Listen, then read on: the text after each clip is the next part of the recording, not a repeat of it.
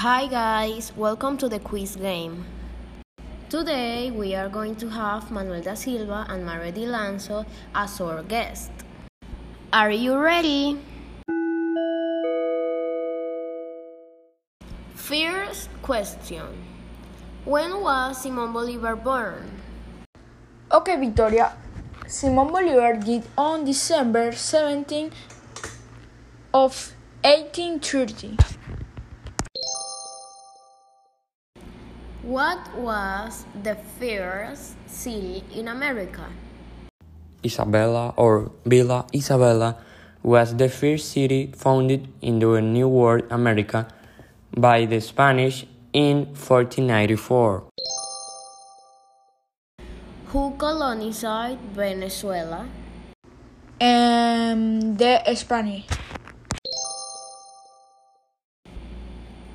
Who was Christopher Colon? Christopher Columbus was a universally recognized navigator, cartographer, admiral, and explorer for having discovered America on October 12 in 1492 and for having given way to the fierce encounter between European and American civilizations, as well as the important process of conquest and colonization. Manuel and Mario, good job. Game over.